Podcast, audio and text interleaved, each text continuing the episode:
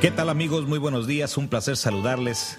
Ya estamos a 22 de mayo y es hermoso poder levantarse y compartir con cada uno de ustedes lo que el Señor tiene en su palabra. Hoy reflexionaremos en la segunda carta del libro de Corintios capítulo 13, verso 5. Examínese para verse si está en la fe. Pruébese a sí mismo ¿No se dan cuenta de que Cristo Jesús está en ustedes? Estas palabras las expresó aquel hombre de fe llamado Pablo. Pablo había estudiado en una de las mejores universidades allá en Tarso, en la ciudad natal donde había sido educado a los pies de un buen maestro llamado Gamaliel. Gamaliel era un hombre de Dios, un hombre que nunca prejuzgaba a las personas, sino que dejaba que el testimonio y las pruebas pudiesen decir realmente quién era esta persona a la que se quería conocer. Hoy, este discípulo de Gamaliel llamado Pablo, el cual el Señor llamó para su ministerio, estudió arduamente antes de haber sido llamado por Dios estudió la teología, estuvo estudiando todo lo que necesitaba tener un rabino para poder participar de esa tarea que a la cual un día sería llamado.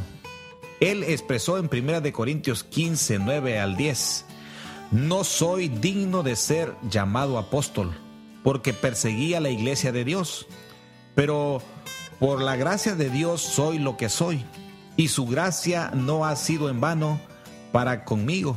Antes he trabajado más que todos ellos, aunque no soy sino la gracia de Dios que está conmigo. Cuando tú te conoces a ti mismo, es cuando tú vales. Cuando tú realmente sabes quién eres, es lo importante para poder desarrollarte en tu vida. Si tú no sabes quién eres y qué cosa y a dónde vas. En ese momento tú estás perdido. Pero Pablo se siente llamado por, por Jesús, se siente llamado por Dios, pero él sabe que lo que él es, un invitado por gracia, y que antes había sido un perseguidor de la iglesia, pero el Señor le había dado la gracia de poder venir y ser un siervo más, un trabajador en la viña del Señor.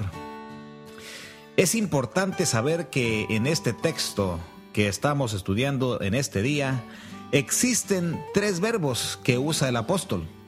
Estos tres versos tienen un significado paralelo y se refieren al autoexamen o a un examen de introspección. Cada uno de nosotros debe de examinarse a sí mismo, hacerse un examen para saber realmente quiénes somos la realidad, no lo que la gente diga o lo que tú quieras decir de ti, sino que con sinceridad te autoexamines con sinceridad y realmente vas a ver que vas a encontrar la realidad de lo que tú eres. Los verbos son examinar, el segundo es probar y el tercero es conocerse. Tú debes de examinarte a ti mismo, debes de mirar en tus adentros y ver realmente qué cosa eres, quién eres. El segundo es probarte realmente si lo que tú examinaste es correcto. Y el tercero es conocerte a ti mismo, si realmente lo que tú dices es correcto. De estos tres verbos, el último es el que evoca a aquel famoso hombre llamado Sócrates que decía, conócete a ti mismo. Pues él decía, solo sé que no sé nada. El principio de la verdadera sabiduría consiste en el reconocimiento de la propia ignorancia, pero al mismo tiempo en reflexionar sobre el propio yo, el interior de cada uno de nosotros, para poder conocernos si nosotros mismos estamos haciendo lo correcto. Este filósofo llamado Sócrates invitaba a que reflexionásemos en nuestra propia persona también. El apóstol tiene en cuenta en este principio que usaba Sócrates, pero él lo completa de la manera espiritual y eso es lo importante. La manera espiritual en la que uno como cristiano debe de examinarse realmente el llamado que Dios le hizo hacia la conversión como cristiano. El cristiano ha sido llamado a la muerte del yo. ¿Qué es la muerte del yo? Morir al yo es dejar atrás nuestro egoísmo, dejar que las otras personas puedan también brillar y no tan solo tú. Aquellas personas que siempre quieren ser las superestrellas y que tú lo haces mejor que cualquier otra persona y que no hay nadie mejor que tú. En ese momento tú estás con el yo muy alto y el yo es el que te puede matar. El apóstol Pablo escribió en la segunda carta de Corintios capítulo 5 verso 17, cada día muero. Es bueno morir cada día en nuestro interior al yo que nos separa del Señor. Pero si cada uno de nosotros se vivifica diariamente por medio del Espíritu, ahora las cosas son diferentes. Porque si tú añades este autoexamen a tu conciencia, es un juicio que tú haces hacia tus adentros, pero con la dirección de Dios vas aplicando una regla con un criterio, pero ese criterio se basa siempre por la verdad. La conciencia personal no es suficiente, no es siempre fiable. Nosotros nos equivocamos humanamente y no siempre lo que nosotros creemos que debemos de hacer es lo correcto. Lo correcto es lo que Dios nos dice que hagamos. Por eso tú tienes que conocerte a ti mismo. Debes de examinarte con el Espíritu de Dios.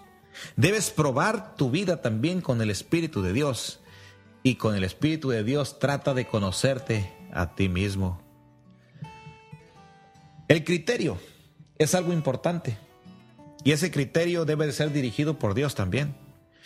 El modelo que tú escojas no es el modelo de otra persona, sino nuestro modelo es Cristo. Y el ejemplo a seguir, nunca lo busquemos en otro lugar. Busquémoslos en el ambiente espiritual y busquémoslos con las personas espirituales. Y como te dije hace un momento, el mejor ejemplo es Cristo Jesús. El apóstol dijo en 2 de Corintios 3:18, por tanto nosotros, todos mirando con el rostro descubierto y reflejando como a un espejo la gloria del Señor, somos transformados de gloria en gloria en su misma imagen por la acción del Espíritu del Señor.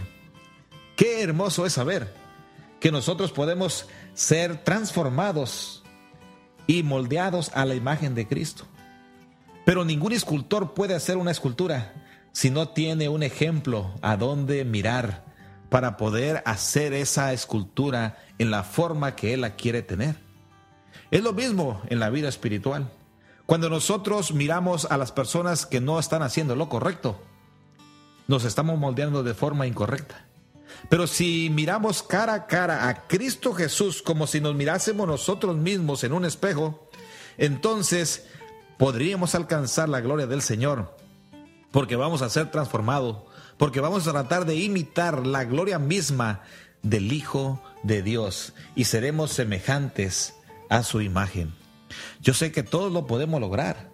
Lo primero hay que morir al yo, hay que humillarnos y cuando nosotros nos humillemos, en ese momento el yo quedará muerto y ahora la gracia y el poder de Dios resaltarán y tú serás una persona semejante a Cristo Jesús. Qué lindo sería que el mundo fuese semejante a Jesús, fuera un mundo totalmente diferente.